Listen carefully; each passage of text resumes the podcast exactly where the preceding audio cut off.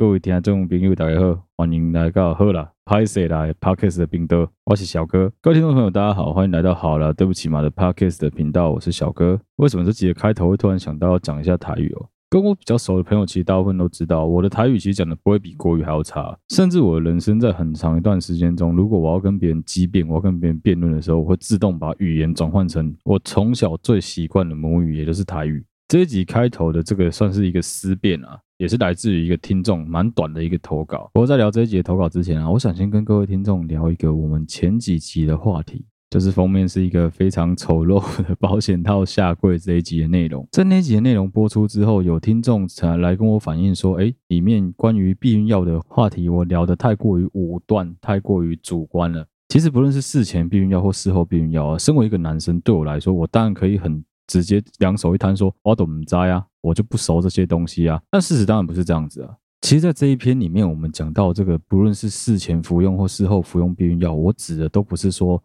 呃，我非常的不认同女孩子去吃避孕药这件事情。我指的是，我没有办法去认同一个男生要逼自己的女朋友，你为了跟她性交，你为了希望她不要怀孕，强迫她吃下避孕药。我是属于比较传统、比较保守那一派的人，但我讲的不是说什么性观念，我讲的是在医疗咨询方面。我觉得在你没有经过医生的允许、医生的嘱咐底下，你私私自跑去买避孕药，市面上贩售的事前避孕药跟事后避孕药其实种类非常的多，你也不知道到底哪一种对你的身体会有不好的反应。我这边在那一集的内容里面提到的，有一些女生吃了避孕药之后会产生忧郁作用啊，会觉得舒身体不舒服啊，甚至是影响经期啊之类的，指的都是在未经医生嘱咐的前提之下，你跑去买这些药物来服用所产生的结果。的确，我没有讲得很清楚，在这边我必须跟大家郑重的道歉，对不起，我没有讲得非常的清楚。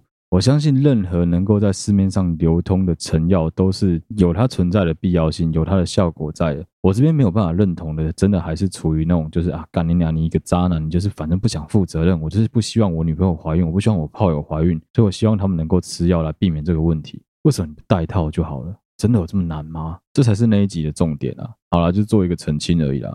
好，回过头来聊这一集上半部的内容哦，就是听众投稿的部分了。这听众他的投稿其实非常非常的短，他讲的东西是在说，人很容易会随着不一样的文化背景、不一样的时空环境、不一样的工作内容、不一样的同事、不一样的伙伴，常常都会导致你必须要开始使用不同的语言，不管是我们常用的国语啊、台语啊，甚至是像我工作环境的英文都一样。我可以先跟大家聊一聊我自己对于这个投稿的想法。老实说，我觉得语言这种东西就是一个工具而已。你如何使用它，在怎么样的环境用它啊，就跟你用锤子，就跟你用螺丝起子的道理是一样的。只要能够把东西拆下来，把东西装回去，用什么样的工具都不是问题。这个听众朋友呢，他在现在工作的地方在中部，所以说以他工作的环境比较偏向于介于设计跟诗作之间的，算其实我觉得也算是一种新兴行业，但它又有点像传统产业，所以说他们的工作里面会有一些。工人阶级啊，也会有设计师啊，会有各个不同阶级的工作伙伴。哎，因为他的工作环境会遇到很多的蓝领的工人阶级，所以说理所当然的使用台语的频率会变得非常的高。对这个听众来说呢，回到重新回到中部工作呢，就有点像是解开他心里面的那个束缚一样。因为在当年他在台北工作的时候，他想要用个台语跟别人讲话，别人都会觉得说：“阿丽娜加怂，你怎么看起来怂啪啪的？你怎么会讲这些好像很不入流的语言的感觉？”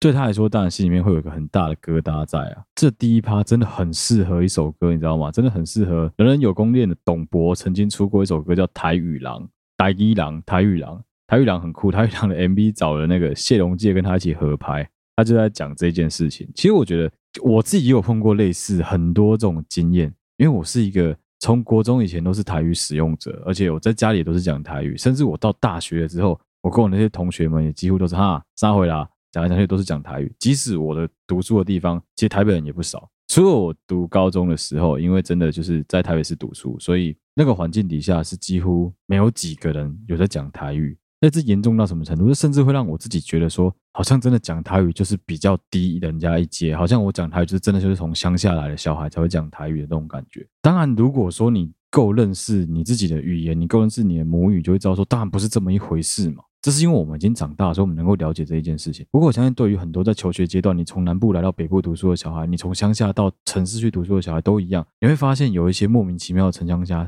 差距，有一些莫名其妙的文化隔阂、文化冲突，就从这地方来的。这边可以跟大家分享一个我以前小学的时候的故事。我小学算是我们那个区域最大的小学了，人人数大概有两千多个学生吧，其实也不算小啊。啊，周围有很多小型的小学，就是像是卫星学校一样。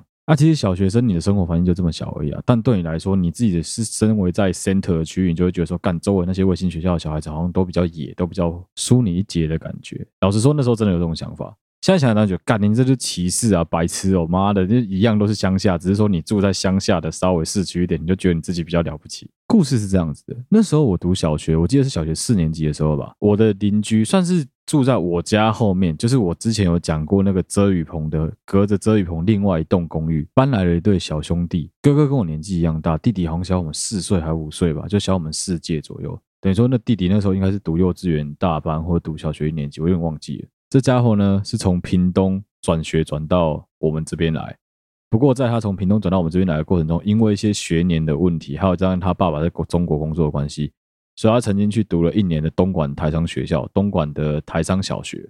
在读那一年东莞台商小学的过程中，他理所当然的会接触很多讲广东话的同学，甚至是当地人，所以说他学会了一些基本的广东话，广东话讲得不错。再加上说那个时候小学是你学习语言最快的时候，也导致他的国语有一个浓浓的广东腔。其实认真说啦，你在小学的时候，你对于语言的识别程度没有这么高。不过你听到有人跟你讲完全不一样的母语的时候，你就会觉得哇，干这个人好酷哦。再加上那时候，因为他身高的关系，其实他在班上算是蛮高的一个男生，长得帅帅的，又开始会留一些中分啊、旁分啊一些特殊的发型，所以他应该是我们那一届男生里面最帅的，绝对没有疑问。也因为这样子的关系啊，其实他整个人非常的自负，最基本的就是那种哎，女孩子寄情书给他，他听就直接丢在地上，就是一副不屑的样子。有一阵子，其实现在回想起来会觉得说，妈的，说不定他是 gay，但那个时候都觉得说，哇，干好帅啊，这家伙怎么可以这么帅啊？虽然说我们是隔壁班同学，但毕竟我们算是邻居，就住在对面而已，所以其实玩都玩在一起，甚至放学回家的时候也会聚在一起混。所以久而久之啊，我就开始想要模仿他的讲话方式。那时候国语啊，就是故意讲的不标准，想要学他那怪腔怪调的那种粤语式的国语啊。反正小时候回到家里都讲台语啊，所以基本上那个时候算是一个学国语蛮重要的一个时间点。也因为这样子啊，导致我上小学、国中的时候有一段时间，干其实讲话有一点点广东话腔的国语。小朋友嘛，就自以为帅啊。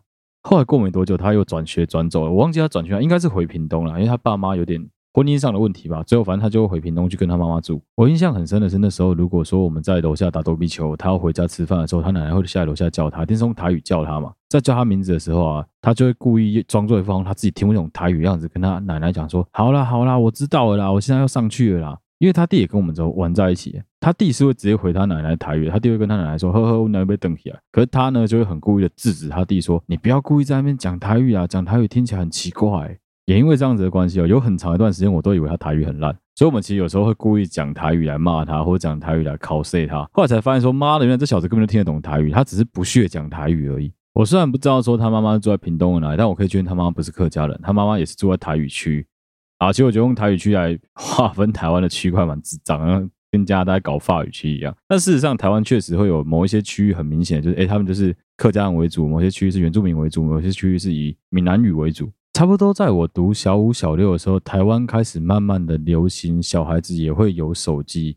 那个时候的 Nokia 手机就是连三三一零都还没出吧？我印象中是第一代有贪食蛇的手机，Ericsson 刚结束，然后第一代有 Nokia 手机的年代。我记得那时候，因为他爸妈分居的关系，他爸长期都在中国工作，所以他一个礼拜可能只能跟他妈妈讲到一次电话。只有在跟他妈妈讲电话的时候，他会用台语。真的只有在那个时候，他才会跟他妈妈讲说：“阿布，我今天就想你，你到底当时要来叫我回去？我在家接人，今天就无聊诶，我跟弟拢过了就好了啊。”听他讲电话之后，我才突然间顿悟，说：“妈嘞，原来你会讲台语啊！”那时候我就马上把我说会讲毕生所学的脏话拿出来臭干掉他一顿，说：“去你的！原来你会讲台语。”原来你都是装的。很有趣的是，这件事情就这样成为我们两个人的秘密，一直就这样到他离开了屏东，离开了台湾，又再次去找他爸爸。好像到大学之后，我们又再见了一次面之后，我发现他整个人都变了，才知道说哦，其实当年那个长得很帅啊，讲广东腔很帅的那个男生，也不过就这样子而已嘛。我记得有另外一个故事是发生在我读高中的时候，我高中是在台北市读高中，虽然说我住的地方离台北市蛮远的，一每次通车可能。光单程就要接近快一个小时的时间，来回就要两个小时。所以相对来说，相对那些住在台北市的同学们，其实我家算是非常非常的偏乡，非常非常的乡下。我是绝对有资格可以拿远道证。不过反正那时候读高中的时候也都很早起啊，所以我是从来没有用过远道证。好，这题外话。总之在高中的时候，我交了一个女朋友，那时候那女朋友是护校的学生，她非常非常的喜欢香港的一个歌手。后来发生了很严重的事情的陈冠希。那个时代，毕竟网络资源还没有像现在这么发达。其实，如果你想要学粤语歌的话，网络上一定有资源啊。但那个时候，第一个联想到就是我这个朋友，我就马上去用即时通密他。哦，刚好怀念哦，即时通，我就马上用即时通密他，跟他讲说：“哎，你有空吗？你可不可以帮我听一首歌？你可不可以教我这首歌要怎么唱，到底要怎么发音？”我把那个音乐传给他，大概过了两天之后，他回我了。回我之后，他只告诉我一句话，他说：“我已经好久没有碰粤语了，我完全忘记广东话要怎么讲了。语言这种东西就是一个工具，你不用它，久了你真的就是会忘记。”再举另外一个故事好了，在我很小很小的时候，有一个非常轰动台湾的新闻，是一个现在一定回到巴西了，叫吴亦樺。吴亦樺新闻，在我这个年代的小孩，应该大家都有听过。简单来说，就是他爸爸是台湾的，应该是渔民吧。当时娶了一个巴西的老婆，结婚了之后，因为一些种种的原因，最后吴亦樺是暂时来台湾居住。那时候在打侵权的官司，最后是判巴西那边胜诉。所以吴亦樺必须要离开他的故乡，离开台湾，在他的居住的环境，回到巴西去。我记得那时候媒体很无聊，每年过年都会跑去采访吴亦樺，每年都会问他说：“啊，你还记不记得台湾？啊，你有就想恁阿伯不？你有就想恁阿叔不？”一开始吴亦樺很小，他都还会很可爱讲说：“有啊，我过来给你，然后我就就就想因呢，我就想要登去台湾呢。”但我记得到我读大学的时候吧，就是过十年左右，可能有媒体又很白烂的跑去采访吴亦樺，吴亦樺已经长大了。他完全忘记要怎么讲台语，连听都听不懂。我是非常认同有一些以前的补习班老师们讲过的话：你想要让你的小孩学好一个语言，最快的方式就把他丢到那个环境里面去；你想让他学好英文，最快的方式就把他丢到一个全英文的环境里面去。很快他就能够必须逼着把这个语言学好，不然他活不下去。年纪小的时候是学语言最容易的时候，但也是最容易忘记你原本的语言的时候。我记得到我读国中的时候，因为环境的关系，几乎全班的人讲话都是干你娘几掰来，干你娘几掰去，所有人都是讲台语，在学校也是讲台语，回到家也是讲台语，甚至连国语文竞赛，我都是被推派去比闽南语演说。读国中应该是我台语的全盛时期，基本上就是真的是毛起来讲。不过这个问题啊。在我高中的时候就会浮现出来，因为国中环境的关系啊，干你到一个新环境去，你到台北去就会突然间觉得说，哇靠妈的，我我的我的国语讲的真的不是很好，甚至会有一个有点明显的台湾国语，因为这样子的关系啊，哦，花了大概可能有接近快要三个礼拜的时间来慢慢适应这件事情，那个算是我人生中第二次觉得说，哦，原来讲台语有点羞耻，讲台语有点不好意思，然后会台语好像不是这么好的一件事情，但这。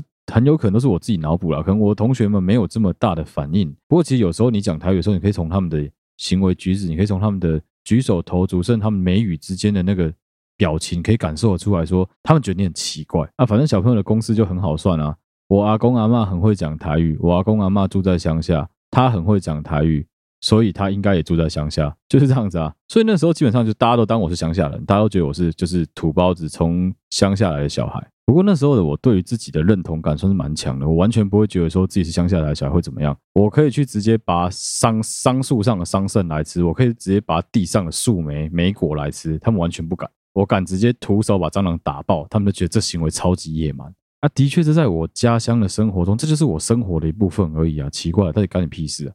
因为这样子的关系啊，其实反正我后来就是过得很自在。我想干你啊，干你屁事哦！操，我自己爽就好了。到后来读大学，我会回到我家乡附近读大学。天南地北各地的人都来，然后都来我们家这边读大学，因为这样子的关系，其实认识了很多诶中南部的朋友啊，住宜兰的朋友啊，台北市的同学也有。渐渐的，台语又跟我国中一样又流行起来了。我印象很深的是，在我小时候，电视媒体有很长一段时间对于台客文化是故意把它扭曲、故意把它误解的，就有点像说前一阵子的电视媒体对于新媒体、对于自媒体这个东西是故意想把它妖魔化了，因为他们害怕，因为他们担心改变。直到现在，基本上我们台湾人的。意识比较抬头了，我们对于自我认同感比较强烈了，这件事情才要渐渐的被消化、被弭平。我记得读大学的时候，真的是几乎全班在教室里面，大家都可以用台语顺利的沟通。阿丽娜阿贝西，刚刚给他们来上课，就冲他小，真的就是都讲台语。那、其实讲习惯了之后也觉得还好，反正大家都台语来台语去。也因为那时候大学的关系，所有同学是来自天南地北，各地都有，所以说你就会发现说，哦，其实大家讲台语的腔调差很多。诶，宜兰人讲的台语基本上就是“水水瑞瑞进喝家”这种。啊，像我们北部人一般台语就只是就喝家啊，南部人他们的台语会有很多不一样的腔，中部人会有内 h 这种腔调，澎湖人最酷了，干澎湖。澎湖的台语真他妈超屌，一样是在说你是谁。我们讲你是像布袋戏里面讲你是谁。澎湖人呢，卢刁。我们班那时候我记得有三个澎湖人吧，反正听他们讲台就觉得干超逗的。后来我因为工作实习的关系，有机会在澎湖混了大概快半年的时间，跟当地澎湖人相处之后，发现说妈的，他们台语真的超酷的。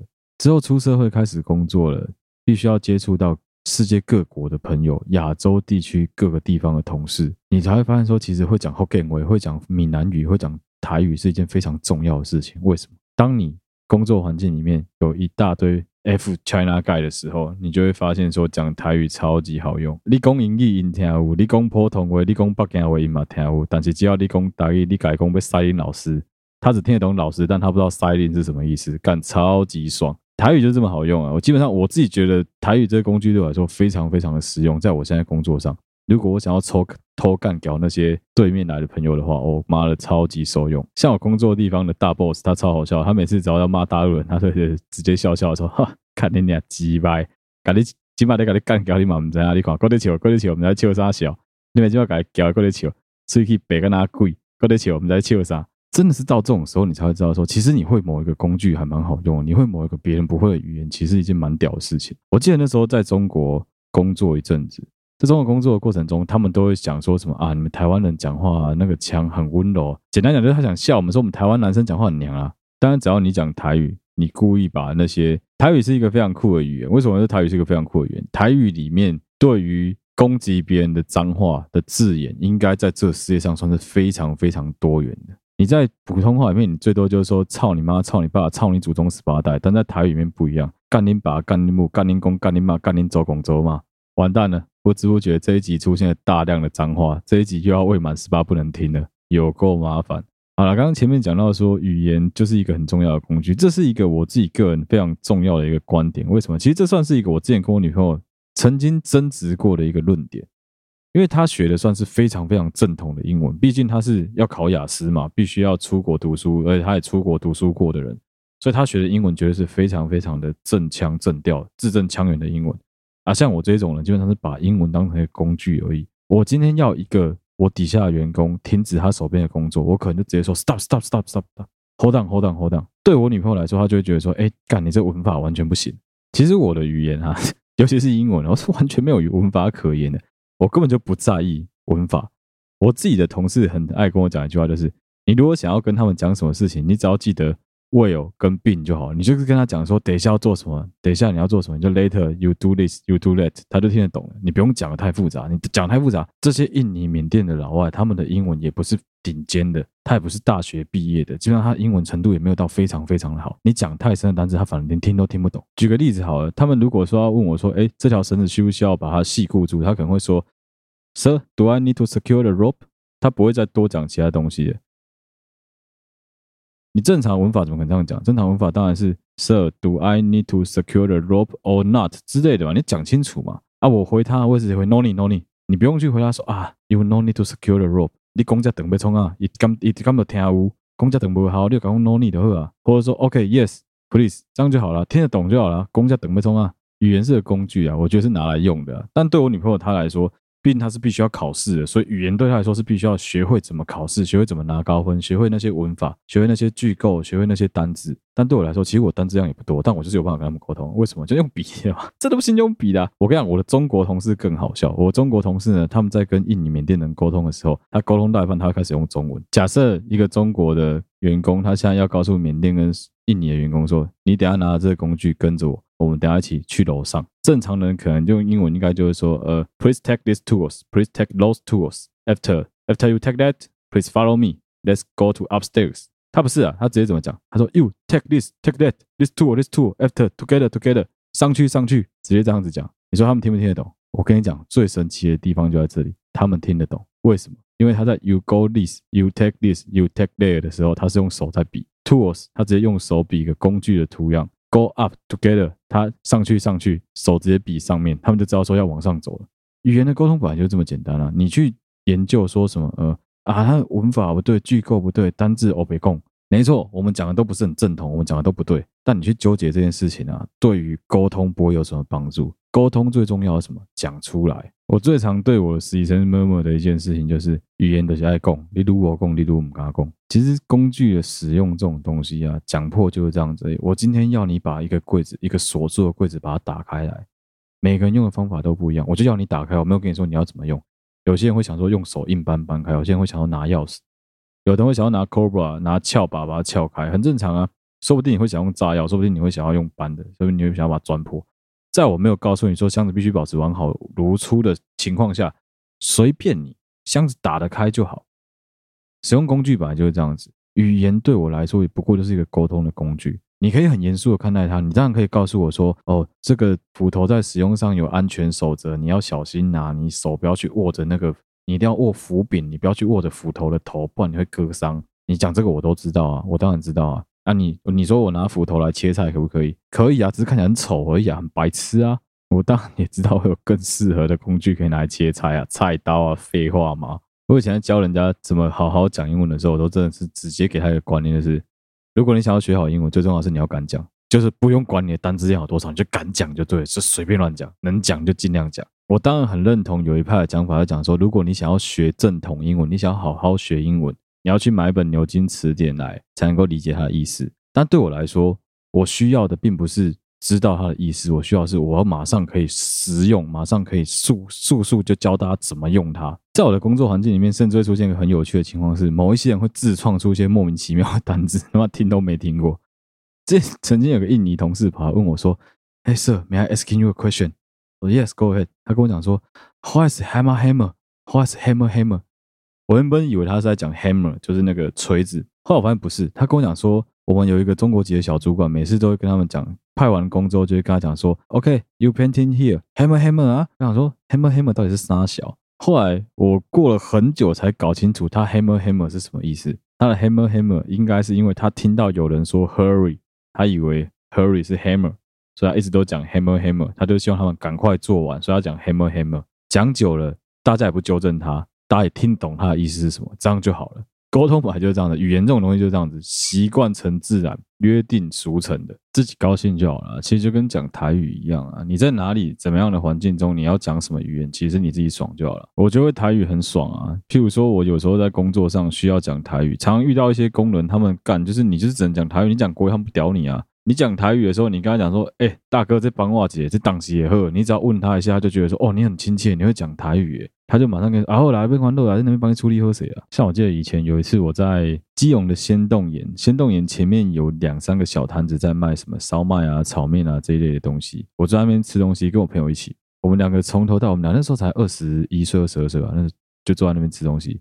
我们两个人从头到尾都是用台语在对话、聊天啊、哈拉打屁、寒暄，我们都是用台语。那老板娘觉得很好奇，她跑来问我们说：“下一年你两个在几岁呢？那主头搞不会开讲那种台语？你是南部来的囡仔吗？”我朋友是高雄来的，但我是当地人嘛，我就跟他讲说：“不呢，我都在附近呢。”连这样子瞎聊都能够多骗到两颗卤蛋、两碗炒面，你看多爽！讲真的啦，会讲国语没有比较高尚啦，啊，讲台语也不是因为这样，就是有时候压力改卡怂，没有啦。我跟你讲，这都是自己个人认同的问题啊。你自己心态摆正了，什么时间讲什么语言，你自己爽就好了，好不好？你管别人怎么想干嘛？到现在这三十岁这年纪啊，我反而觉得说，哎，其实会讲台语蛮好的。讲台语真的就是一种对于你自己的族群的一个认同感很强烈。台语离变成一个快要消失的语言还很远啊。当然，相对来说，客家话、客语啊、原住民族、少数民族他们的一些语言，基本上都已经是慢慢的变成是西洋语言了。我会希望说，如果说你是从小就是听那个母语长大的。有机会的话，可以真的可以去学一下那个语言，可以去了解一下那个语言。但对我来说，我不会参加什么闽南语检定啊，我也不会学什么台罗，我觉得干的他妈太麻烦了。我记得以前我进我们公司的时候，我们公司上市公司，我进我们公司面试的时候是讲英文面试。那时候我们班有十个人，还十一个人都在我们公司面试，有七个人的英文自我介绍是我写的，我七个人都写不同版本。我觉得台湾人很好笑，是台湾人的英文自我介绍真的他妈超闹。我们从小学会的英文自我介绍就是 Hi, I'm Stan. I'm twenty five years old. I graduation from ba ba ba university. There are five people in my family. My father is a worker. My mother is housekeeper。到底有哪一个主管想听你爸在做什么，你妈在做什么，你弟在读书这种干话？我觉得台湾教育他妈超莫名其妙的。那时候我自己顺顺的把自我介绍讲完之后，我记得面试我的主管突然间愣在那里问我一句话，他说：“哎，奇怪，你英文这么好，你怎么没有考多译啊？”我那时候心里面想，我没有我没有这样讲啊，但我那时候心里面想的是，到底为什么要考多译？你们面试又没有讲说要考多译，你为什么要问我说有没有考多译？啊，我英文好不是你听了就知道我英文还不错吗？为什么还要逼着我去考一个我就是不想考的东西？但我没有这样回答，我那时候只回答他说：“哦啊，就想说面试没有提到说需要考多益，所以我就没有去考了。”总归一句话，语言这东西是个工具而已啊，还有就是你自己对于你的族群、对于你的社会文化的一个认同而已啊，不用去太过于苛责他，也不用去太过于去强求说什么啊，别人一定要跟我讲一样语言，别人这样讲很奇怪。有时候这种东西是工具，好用就好。听得懂就好，开心就好，没有那么难啊！这几个听众投稿就聊到这边了。最后面，我想留一点时间来聊一聊前一阵子其实已经有点过时的时事啊。第一个我想聊的是长次轮的事情，就是长次轮卡在苏伊士运河这个话题。未来如果有机会的话，会针对我的工作，针对我的职业别，好好的跟大家聊个可能两集、三集的内容吧。不过目前我是还没有这个打算了，所以就简单讲一下好了。简单说，我跟长次轮这些家伙是同行啊。剩下就不多讲了，因为这一层的原因啊，所以其实我对于这种航海的东西是算是多多少少有点涉猎，多少有点了解啊。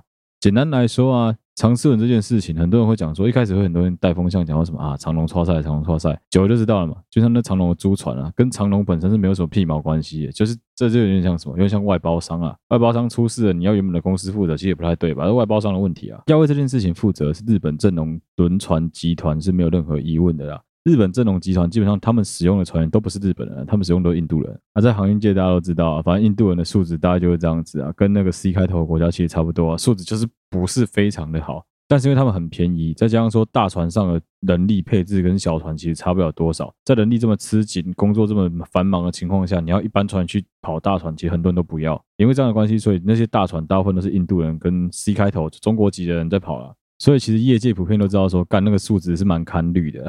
那关于说它到底为什么会搁浅哦？其实我自己个人有个非常简单的浅见啊。前一阵子新闻一直疯狂的在讲说什么啊，因为风很大，因为风很大关系所以才搁浅。在这边我就只提出一个问题，就一个质疑，非常非常的简单。如果说真的是因为风的关系导致长赐轮搁浅的话，导致长赐轮失控搁浅的话，为什么一样在它后面长度差不了多少，mask Line 的货柜船没有搁浅？发生类似这种意外都一样啊！你要去骗一些外行的，你要去骗一些不懂的人，你要让媒体带风向去煽动，我觉得都非常非常的简单。可是有很多事情是，只要你是这个行业里面的人，只要你是在这个圈子打滚的人，一听就知道事情绝对没有这么单纯，真的没有这么简单。当然，我们也不是什么海事安全专家啊，这就只是说我自己个人的经验得到了某一些浅见而已啊。但真的就是这么简单的问题啊！一个你两台摩托车同时遇到侧风，只有前面那一台倒车，后面那一台没有倒车，这不是很奇怪吗？不过也确实因为这件事情啊，我们看到非常多网络上的秘密在讲长赐轮，在讲那个挖土机，我觉得很可爱。就是玩网友的力量就是这样子啊。还有些比较深、比较专业的东西，以后有机会我们再做一集专题来跟大家好好聊一聊好了。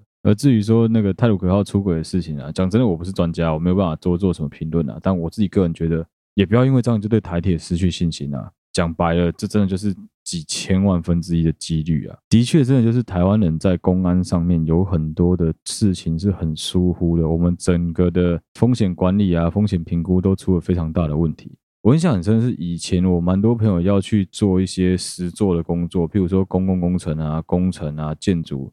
他们都必须要去上一个课，叫劳工安全讲习。其实，如果你去上过劳工安全讲习，就知道他们讲的内容都是非常死板板的东西，就是要求你必须要佩戴那些 safety equipment，要求你必须佩戴安全帽、佩戴反光背心，在高处要戴那个安全腰带。你实际去台湾的工地看看，你去看看那些做边坡的，去看看那些做高空工程的，去看看那些做大楼的，有多少场的工地是真的合乎安全规定在工作的？